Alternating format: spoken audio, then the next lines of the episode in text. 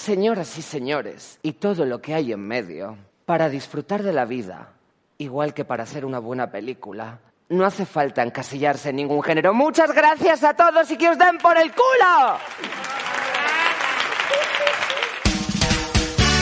Nos gustan las historias en imágenes. Aquí te las contamos con la voz.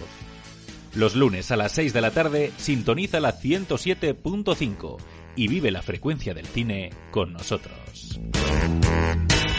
I'm gonna wait till the midnight hour. That's when my love.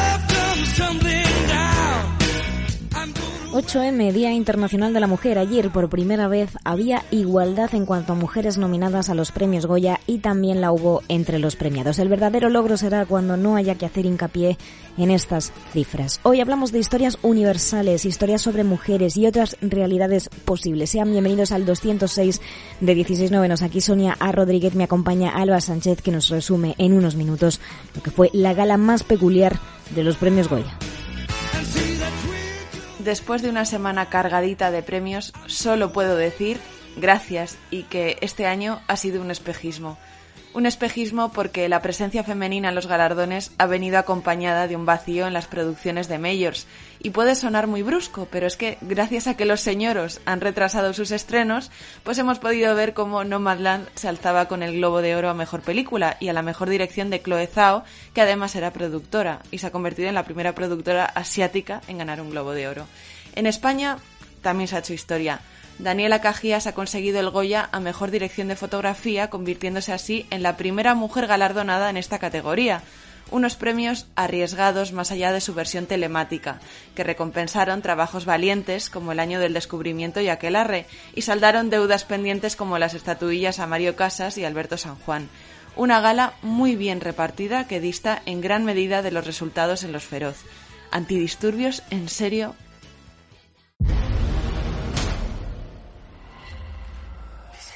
El asesino recrea un TVO, exactamente igual a como ocurría en el increíble Full 1. ¡Cosme! Bonito disfraz, inspectora. ¿Quién es esta loca? Tu jefa. O sea que la cosa va de frikis. Hemos pensado que para este caso en concreto cuentes con un asesor externo. ¡Yo tengo el poder! Estamos ante un asesino que recrea los orígenes de los superhéroes. No se pueden consultar archivos personales. Ups, es que a mí me aburre pedir permiso. Me quita toda la emoción. Lo que empezó con una novela terminó con nominaciones a esos Goya. Es el caso de Orígenes Secretos de David Galán Galindo, que pasó de escribir la historia a dirigirla para la gran pantalla, con un reparto de lujo, con Antonio Resines, Javier Rey, Bryce F., Verónica Echegui o Ernesto Alterio. Nos cuenta una historia de superhéroes sin ridiculizaciones de por medio. Está con nosotros esta tarde para contarnos más sobre esta aventura. David Galán, bienvenido. Buenas. Pues eh, David, si quieres empezamos hablando un poco por la novela, ¿no? De dónde parte toda esta aventura, eh, porque empezaste con esto, con un texto escrito y de repente has terminado con nominaciones a los Goya. No sé si, si nos quieres contar, bueno, para el principio, ¿no? ¿Cuál es el germen de la novela? ¿Cómo empiezas a escribir esa novela? Pues mira, yo soy un, un lector de cómics desde que era pequeño, desde los seis años, Mm. y para mí, pues mi, mi, mi gran sueño no era contar una, una gran historia de superhéroes. Mm. Pero claro, ten- tenía ese pequeño problema que es que estamos en España y, y, en, y en España no, no, no nos creemos a los, a los héroes, ¿no? Mm. Y, y menos a, a, los, a los superhéroes. Es como que siempre que nos enfrentamos a hacer una historia de ese tipo, tiene que ser como desde la parodia, ¿no? Como Sí. para reírnos de ellos. Y a mí eso no, no me interesaba, porque los cómics que, de superhéroes que leo yo, pues son en serio. O sea, Claro. todo, todo lo en serio que puede ser un cómic de superhéroes, ¿no? Y, y entonces, pues, pues me, me, me devané los sesos, ¿no? Pe- Pensando de qué, de qué manera podía yo contar esa historia aquí y que nos, y que nos la tomáramos en serio, ¿no? Porque no, desde luego no, no me interesaba hacer una, una parodia. Y bueno, me di cuenta de que aquí, pues las novelas negras, pues sí que nos la creemos, ¿no? Es como, como que, como que de pronto, o sea, que un tío se ponga un traje y se ponga a hacer el bien, nos parece una idiotez. Pero que un tío coja y mate a 10 personas, eso nos, eso nos parece creíble. Sí. Y, y entonces, pues, pues eso, pues eh, ideé una especie de una novela negra, ¿no? Un thriller, en el que luego dentro, pues yo podía meter pues, pues todas mis, mis ideas, mis ideas superheroicas, ¿no? Entonces un poco, el germen de la novela fue ese, intentar pensar una historia en la que yo pudiera contar todo lo que yo quería sobre los superhéroes, pero que la gente no la rechazara de, primer golpe, ¿no? Y bueno, y me lancé a hacer, a hacer la novela pues porque me parecía que era un medio menos, menos agresivo, ¿no? Que, una película, porque, o sea, yo sabía que yo ya había hecho como 30 cortos antes de ponerme a hacer la novela. Sí. Pero mm, yo sabía que si le proponía esto a un productor de cine directamente, pues me lo iba a tirar a la cara. ¿sabes? Porque, porque de pronto, o sea, no, en, España no se hace cine de género de superhéroes, insisto, en serio, jamás. Entonces, bueno, me decidí a hacer la mejor novela posible. y intenté hacer una novela que funcione, ¿no? Que sea tal. Y además, pensando en, en que lo más probable es que se quedara en novela. Porque, en fin, por lo dicho, no, nadie había conseguido hacer el, esa, esa transición. Entonces, bueno, voy a, intentar hacer una novela que, que realmente sea guay. Y, y, nada, la novela funcionó muy bien. Y bueno, mira, pues me logramos sacar la peli. Justo te iba a preguntar por eso, que, que, a veces que mm, uno lee una novela, ¿no? En general, como lector, uno lee una novela y dice, esto podría ser una película, pero bueno, creo que me estás contestando un poco, ¿no? Que nunca pensaste que, alguien o un productor, que al final es quien decide, ¿no? Eh, se fuera a interesar por, por la película. No sé cómo, eh, cómo ocurrió esto, ¿no? En qué momento de repente sí que vieron una posibilidad en hacer una peli. Pues, a ver, aquí hay una cosa clara que, o sea, yo, aun viéndolo muy difícil, siempre fue mi objetivo, ¿no? Claro. O sea, entonces en ese sentido, pues no hubo la típica, la típica transición que puede haber entonces de, de sale, de pronto se crea un fandom, no sé qué, mm. de pronto empezamos a hacer el proyecto, pues fue mucho más rápida. O sea, porque yo desde que, o sea, el día que estaba la novela en la calle, antes incluso, antes de esta, de esta publicada, yo ya estaba moviendo el proyecto de película. Porque, bueno, o sea, yo tenía muy claro que, que podía ser una película muy buena, ¿no? Claro. O sea, yo, esto, esta cosa que dices tú de, de, que cuando lees una película y dices, ah, pues es muy cinematográfica. Exacto. Pues, pues yo ya lo pensé así, yo ya lo pensé así. O sea, yo, la, la novela tiene infinitamente mucha más literatura, está, es una novela, novela, obviamente, pero yo siempre, mientras la escribía, iba pensando cómo se podía adaptar. Mm, claro. Y de hecho, tiene cosas muy divertidas en este sentido, porque, por ejemplo, el asesino eh, va, dejando recortes de, cómics. Y lo normal sería que el tío hubiera dejado pues portadas enteras, ¿no? sí. eso. Y yo ya en la novela puse que fueran recortes porque pensé, claro, cuando la adapte no voy a poder sacar las portadas. Claro, fíjate. o sea, que, ya ibas adelantado, claro. Ya, ya, iba, sí, sí, iba poniéndomelo, iba poniéndomelo fácil. No es lo bueno de, o sea, yo sabía que era un sueño imposible, mm. Pero, oye, por si acaso. claro, claro, me, me, me, ponía las miguitas de pan por si el sueño imposible se cumplía. Claro. En, en, la, en el campo de, del guion has trabajado con Fernando Navarro, que también tiene mucha experiencia en, en el campo del guion. Eh, ¿Te ha ayudado tenerle al lado mm, a él que no estaba tan pegado a la novela, ¿no? Que a lo mejor tenía una visión un poco más externa. Claro, o sea, ha sido un proceso eh, doloroso. Ha sido un proceso, ha sido un proceso doloroso, porque claro, yo al final estoy tan enganchado al material original. Claro. Eh, he pasado tanto tiempo con él, a solas. Eh, yo de hecho incluso pues eso, yo había hecho como mi, mi primera versión del guion, pues yo, eh, yo solo y tal. Entonces, efectivamente, la misión de Fernando fue llegar y déjame a mí que yo no, que este niño no es familia mía y voy a, y voy a cortarle el pelo, ¿no? Entonces está claro que yo estoy seguro de que, de que lo que más ha aportado Fernando es esa, pues esa frialdad, esa eh, visión desde fuera, ¿no? Sí. Que creo que es, pues eso, pues, pues, pues muchas veces muy, muy, muy necesario. Es muy interesante eso que dices porque yo creo, eh, y corrígeme si me equivoco, que el gran público no se da cuenta de esto, ¿no? Porque al final cuando tú estás metido dentro de la industria, si eres muy fan de los cómics, eh, ves las adaptaciones y a lo mejor puedes decir, bueno, pues eh, entiendo, bueno, no voy a ser malo, ¿no? Y entiendo que esto no lo han hecho por presupuesto, por X cosa, pero el público en general eh, es poco tolerante, ¿no? Con, sobre todo con las historias de superhéroes que son del imaginario colectivo, ¿no? Y que es como, esto que no me lo cambien porque esto siempre ha estado así, ¿no? No sé, que es un poco lo que le pasa al personaje de Bryce F en la peli, ¿no? Que, que se cabrea porque hay cosas que no se pueden modificar. Que son así. Claro, sí, hay, hay, hay todo tipo de público. El, el, los, el, en cuestión de superhéroes hay gente que de pronto es muy, muy, muy dogmática mm. y gente que, que, no lo, que no lo es tanto, ¿no? O sea, yo recuerdo o sea, estos debates que hay, por ejemplo, de, de cuál es el mejor Spider-Man. Sí. Y de pronto son, y de pronto son como muy acalorados. Y no lo entiendo, digo, tío, no, le, digo, no, les, no les debe gustar Spider-Man. Porque yo voy a ver, yo voy a ver todas, ¿sabes? Claro, y si de te unas, gusta. y de, y de unas me quedo con unas cosas, de otras me quedo con otras. Pero, joder, si te gusta Spider-Man. Sí, sí, yo, yo he de decir que he pasado por todas las fases.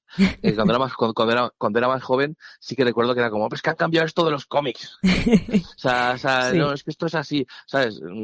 Quizás eso, pues meterme, meterme en el mundo, ¿no? Y ver lo Claro. complicado que es todo, te hace abrir los ojos un poco. Ujú. Y quizá tiene que ver un poco que hay un tema muy interesante y es que la cultura freak eh, se ha colado en el mainstream, ¿no? Hace unos años que, que ya no es tanto una cosa de esa mítica tienda de cómics, ¿no? El, el coleccionista que va a la tienda de cómics y conoce todo, sino que está en el imaginario de todos, incluso yo misma, que a lo mejor no soy tan conocedora de- del mundo del cómic, lo pensé al ver la película, ¿no? Que entendía perfectamente, al margen de ser eh, experta o no en cómics, entendía perfectamente de lo que estaban hablando y las historias que estaban contando. Sí, yo creo que ya tenemos una, hay una, hay una base, digamos, muy superior a la que había hace años. O sea, y ya no choca, no choca tanto. Yo creo que sigue habiendo mucho, mucho por lo que luchar, ¿no? Y sobre todo que, y, y que no hay que bajar la guardia. Lo que sí que está claro que, bueno, que ir a, ir a la oficina un lunes y decir que has ido a ver los Vengadores, pues ahora se puede hacer y a lo mejor hace 20 años no. Exacto. En, en el campo de la dirección, eh, David, eh, da la sensación de que muchas frases, y corrígeme si me equivoco, muchas, muchas frases de guion han sido cosa de los actores o simplemente salen tan orgánicas que lo parece, ¿no? ¿no? no sé si hubo esa parte de aportación de los actores al contenido de la historia o si fue algo que fuisteis matizando durante el tiempo. Pues los actores han sido bastante fieles al guion, la verdad. Sobre todo porque, te das cuenta de que todo, todo el mundo referencial, pues como ellos no lo manejaban, Claro. pues siempre que, siempre que es algo de eso, pues es algo de, de guion. Pues sí es cierto que han tenido mucha libertad para construir sus personajes. Y son gente además muy intuitiva. O sea, hay gente que, sea, que, que está más pegada al guion. Eh, yo qué sé, Antonio, por ejemplo, pues es, o sea, no, no, no le vas a ver salirse de, de lo que ponga el guion y es, y es un maestro. Mm. Eh, pero, por ejemplo, Verónica o Ernesto, pues de pronto eh, ellos, a ellos les encanta tener, ponerle cin- cinco capas extra a lo que, a lo que están haciendo, ¿no? Mm. Y, y a mí me parece súper interesante. Yo luego además les dejo siempre, les dejo siempre aportar. Claro. O sea, para, para, para quitar siempre hay tiempo. Doy muchísima libertad a los actores y salen cosas muy, muy interesantes. Hay un tema, un melón que hay que abrir, que es, ¿a ti te parece bonito desobedecer a Edna Moda y plantarte en que el traje de Javier Rey tiene que tener capa después de lo que nos dijo, de las enseñanzas que nos dijo Edna en Los Increíbles? Pues sí, ¿sabes lo que pasa? Mira, en, en, en, en, el- en la novela, claro que hay más tiempo para explicar las cosas. sí. Hay una escena entera para explicar eso. Porque, claro, es que una cosa es un héroe luminoso, ¿sabes? Que se Mm. puede vestir como quiera. O sea, que se vistan como quiera, con capa, sin capa, tal. Pero un héroe de la oscuridad, o sea, mm, Batman, eh, The Shadow, no sé, o sea, todos, todos, todos tienen que tener una, una capa ominosa, ¿sabes? Que te, que te, que te meta en esto. Aparte, yo soy pro capa siempre. Pro capa. O sea, en ese sentido, yo siempre, siempre que puedo pongo, pongo una capa. Y además una capa larga. ¿Sabes? Que, que luego para rodar das tú que, que fue fácil. Porque era como, no, no, pues es que esta capa es muy poco práctica. Claro. Y yo dije, digo, a mí me da igual, yo estoy haciendo el Batman de los cómics. Como ya que cuando venga el especialista, pues que se las apañe. Eh, Claro, ya, ya veremos, ¿no? Ya veremos cómo lo gestionamos. Eh, eh, David, para los que somos ajenos al mundo del cómic, eh, a mí me gustaría que te convirtieses por un momento en Bryce F, en el Bryce F de la historia. ¿Alguna de estas anécdotas de algún cómic que sea a lo mejor muy curiosa y que la gente no conozca o pase por alto? Algo que digas, es que esto lo he hablado muchas veces con alguien y a lo mejor no, no se conoce esto, ¿no? Y, y, y es algo que está ahí en los cómics, que no hay más que leerlos. Pues es que no sabría decirte. A ver, hay, hay historias muy, muy curiosas, ¿no? En los, en los cómics. Pues, pues se me ocurre mm, la razón por la que dejaron de, de trabajar juntos Stanley y Steve Ditko, Mm, que, bueno, en, en los cómics de Spider-Man había un, un villano que era el Duende Verde, sí. y, y la gracia que había tenido en las dos o tres apariciones que había tenido hasta ese momento era que no se sabía la identidad. ¿No? Que quién era el Duende Verde, quién era el Duende Verde, siempre se le veía cuando se quitaba la máscara, pues en, en- en sombras, en negro, ¿no? Y Stan Lee, pues quiso que, que cuando se descubriera por fin la identidad, ¿no? Iban a hacer justo el número en el que se descubre la identidad, y quería que fuera alguien del elenco, claro. Claro. Porque la gracia es, oye, cada vez que se, cada vez que se quita la máscara, le hemos visto en negro, eh, pues es porque le, conocemos, ¿no? Y Steve Disco decía que no, que no tenía ningún sentido, que, que, está, que estaban en Nueva York, de, de, todo Nueva York, el villano es un tío que conoce, que conoce Spiderman, que es un estudiante de, un, estudiante de bachillerato. Y está el bueno, pues que es un cómic. Y Steve Ditko, o sea, es que se pilló tal cabreo que dejó la colección. Y el, el, creador de Spider-Man dejó de dibujar Spider-Man eh, por una, una discusión súper chorra, pero que él vivió, él vivió super, de manera súper intensa. Y de hecho, bueno, pues eh, ganó Stan Lee, porque claro, Stan Lee era jefazo. Claro. Y puso a Norman Osborn, que era el padre del mejor amigo de, sí. de Spider-Man. Pero vamos, que Steve Ditko dejó la colección por esto. Fíjate. Y nada, pues mira, lo que puede ser una... Y de este, de este tipo de anécdotas hay, hay muchas, ¿no? Mm, Quizá, bueno, a lo mejor alguna recopilación, ¿no? Para alguna otra novela, quién sabe, lo dejamos ahí en, en stand-by. David, con esto lo tengo, muchísimas gracias. No te robo más tiempo. Nada, nada. Em, gracias. gracias, chao. David, chao.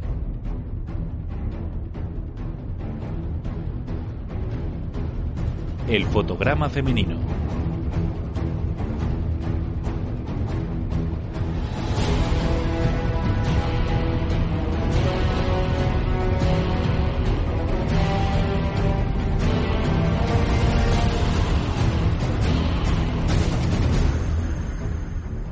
Hablando de cómics y de superhéroes a la española, que no son pocos, esta semana me he dedicado a realizar un exhaustivo trabajo de investigación para averiguar si en la ficción pues hemos tenido algún personaje femenino con superpoderes. A ver, mujeres poderosas hay muchas y cada vez más, pero parece que cuesta encontrar heroínas en la ciencia ficción. Nos hemos tenido que ir a la sección de serie B del videoclub eh, para poder rascar algo. Entre todas ellas mm, no suman ni un aprobado en Film Affinity. Me refiero a las películas, no a sus protagonistas. Pero bueno, de eso trata el cine cutre, ¿no?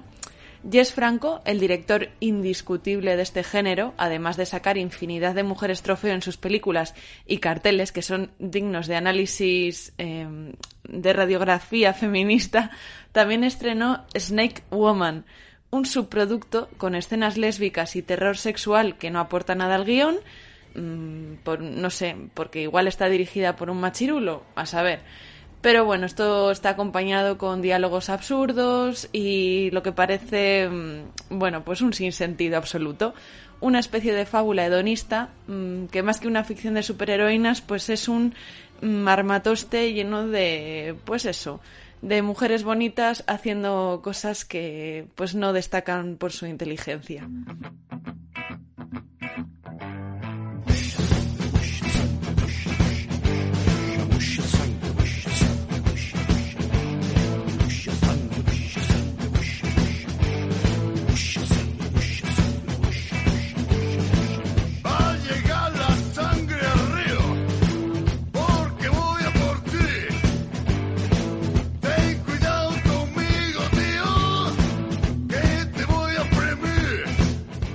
Más acción tiene mucha sangre. La película protagonizada por atención a los nombres, Choro y Cortaojos, que cuenta además con la participación de la actriz Isabel de Toro, una mujer empoderada, con pantalones de cuero y chupa, y bueno, sí, botas altas de aguja y bueno, ropa ceñida. Mm, bueno, igual no está tan empoderada, pero, eh, atención, que cazan muertos vivientes. Eso mola mucho aunque le falta camino para llegar a ser una película feminista, pues bueno, puede atisbarse algún intento. Viene desde los confines de la galaxia. Va más allá de la mutación. Se apodera de mí, llena mi piel de pura lujuria. Tiene vida propia. ¡Sale mi cuerpo! ¿Qué quieres que haga? ¿Que me salgan piernas y alquile un apartamento? Es la lengua asesina. ¡Eso sí que un beso con lengua! Y ha encontrado un lugar para vivir. ¡No! ¿Qué vamos a hacer? Darte de comer. Necesito un potaje de proteínas. Mejor de nabos.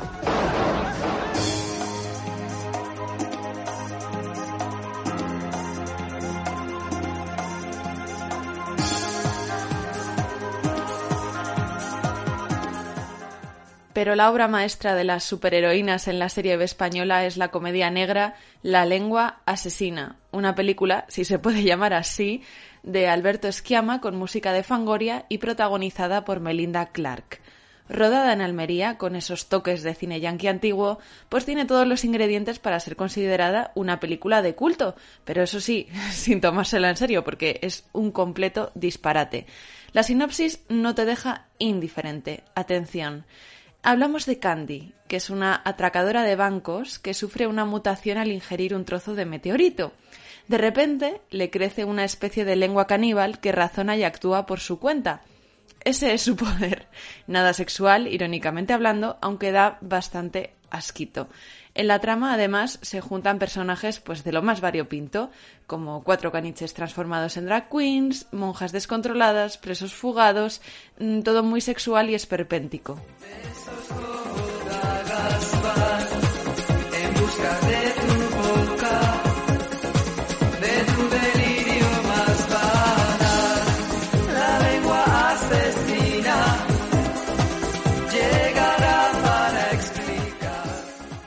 Parece irreal, pero La lengua asesina estuvo nominada a mejores efectos especiales en los Goya del 96 y bueno, Melinda Clark se llevó el premio a mejor actriz en Sitges, un festival pues más acorde a este tipo de películas.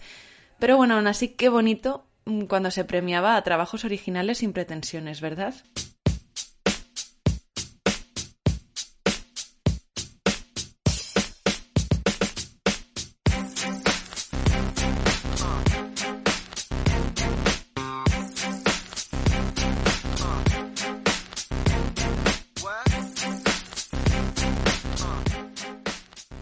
Desde este 8 de marzo radiofónico que nos ha tocado vivir aquí en 16 novenos y que me hace mucha ilusión, eh, pues reivindico que las superheroínas de la ciencia ficción española por fin salten de la serie B al cine comercial. Y sé que parece complicado, queridos guionistas machirulos, pero estaría bien hipersexualizarlas algo menos. Que yo entiendo que los trajes de licra son muy sexys, pero das dos zancadas y te sudan hasta los pelos del chumino.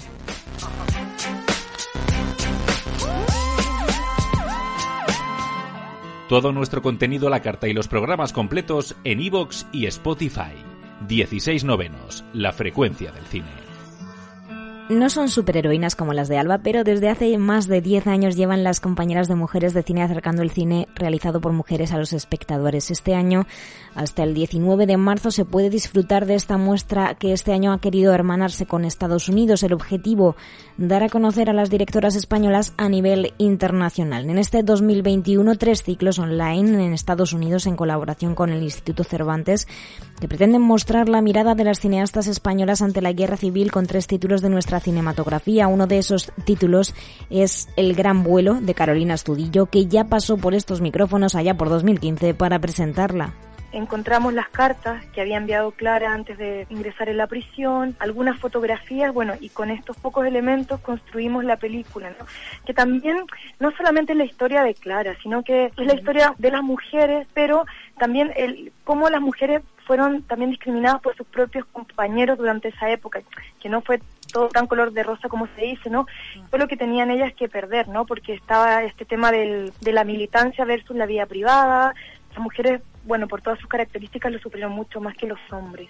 En el ciclo nosotras también contamos, la protagonista es también la mujer como parte relatora, películas sobre la búsqueda de la identidad o el activismo feminista en zonas de conflicto con un título muy interesante, por cierto, Boxing for Freedom, sobre Sadaf Rahimi, la mejor boxeadora de Afganistán. Ana Palacios es coordinadora en la muestra de mujeres de cine nos parecía importante esta película porque es digamos que es un caso real y además es como un referente para la lucha de la mujer dentro del deporte y del feminismo en general. Ciclos paralelos en el tiempo que cierran con uno dedicado a Chus Gutiérrez con el que pretenden acercarse a las universidades más prestigiosas de Estados Unidos y a sus alumnos y dar a conocer nuestro cine entre ellos. Aquí hemos creado un comisariado que se llama La Mirada Inquieta, un acercamiento al cine de Chus Gutiérrez, en donde hemos incluido desde sus primeros cortometrajes hasta otros largometrajes como Sacromente, Los sabios de la tribu, Retorno a Hamsala o su última película, Roll and Roll, que precisamente habla de los roles y estereotipos que desempeñan las mujeres en los medios de comunicación y la publicidad y la ficción. Pues una directora que merece la pena ser tanto estudiada como disfrutada en sus películas. Ciclos que se pueden ver de forma gratuita a través de la plataforma Mujeres de Cine si resides en Estados Unidos, pero ¿y en España? Pues desde hoy, 8 de marzo, ya se pueden adquirir los bonos del segundo Festival Online Mujeres de Cine que será del 19 al 28 de marzo para ver 10 películas nacionales e internacionales por un precio solamente de 6,95 euros. No hay excusa para no ver cine realizado por mujeres.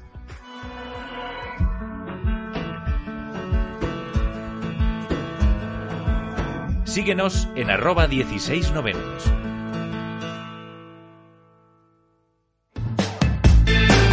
Donde y cuando quieras. Puedes escuchar todo nuestro contenido en nuestro podcast disponible en plataformas como Evox y Spotify. Búscanos como 16 novenos, la frecuencia del cine.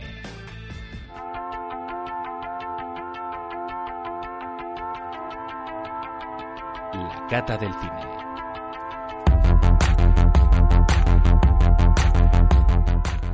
Disforia de género, dicho así, quizá no le suene de nada, a lo mejor porque estamos más familiarizados con los conceptos de niño o niña trans, realidades que muchas veces se muestran desde la ficción y que a veces consiguen colarse en la cinematografía que aborda las fronteras entre el documental y la ficción. Es lo que sucede con una niña del francés Sebastián Lifshitz, que narra desde el ritmo de la ficción, nos lleva a un documental más que necesario.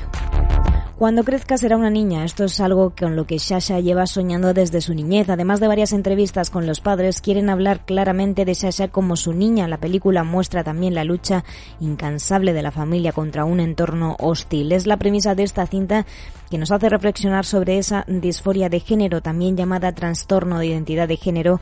Es un diagnóstico que describe una discordancia entre la identidad de género y el sexo físico o asignado al nacer con el que las personas afectadas no se identifican ni sienten como propio y que les causa un malestar significativo. El caso concreto y real de Shasha en la película nos lleva a reflexionar sobre el sexo del bebé en el nacimiento.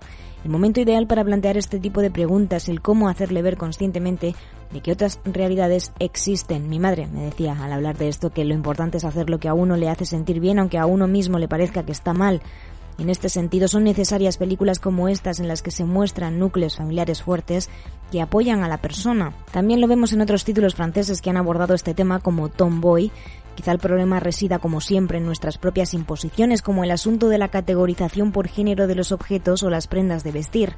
Así, el simple hecho de querer llevar vestidos siendo un niño ya nos coloca en un lugar ante la sociedad y el estigma siempre es incongruente. Ya lo planteaba este año el texto de la serie Veneno. Yo tenía siete años y no sabía qué significaba. Pero al final, al final me cansé de escuchar la palabrita. Maricón. En cada esquina me esperaba un... ¡Maricón!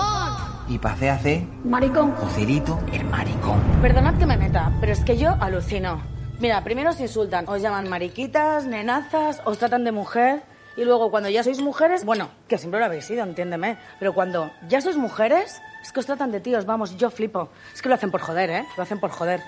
El propio colegio, muro impenetrable para los personajes, cuenta el director trató de impedir que hicieran la película Una niña, que se podrá ver en las salas españolas a partir de este 12 de marzo. Nos enseña una realidad muy bien estructurada, sorprende el papel de la niña, puesto que responde a las preguntas de una manera tan coherente que resulta casi absurdo que la sociedad adulta no pueda entenderlas un desgarrador sufrimiento con final feliz que despierta esperanza en quien lo vea por una cuestión tan simple que nos hace replantearnos hasta qué punto son estas etapas las mejores para tomar decisiones, puesto que no estamos tan contaminados por prejuicios y sociedades que imponen. De momento aquí nadie nos impide analizar el séptimo arte, lo seguiremos haciendo como cada lunes en este espacio. Muchas gracias por estar ahí, vayan al cine, nos oímos la semana que viene aquí en 16 novenos.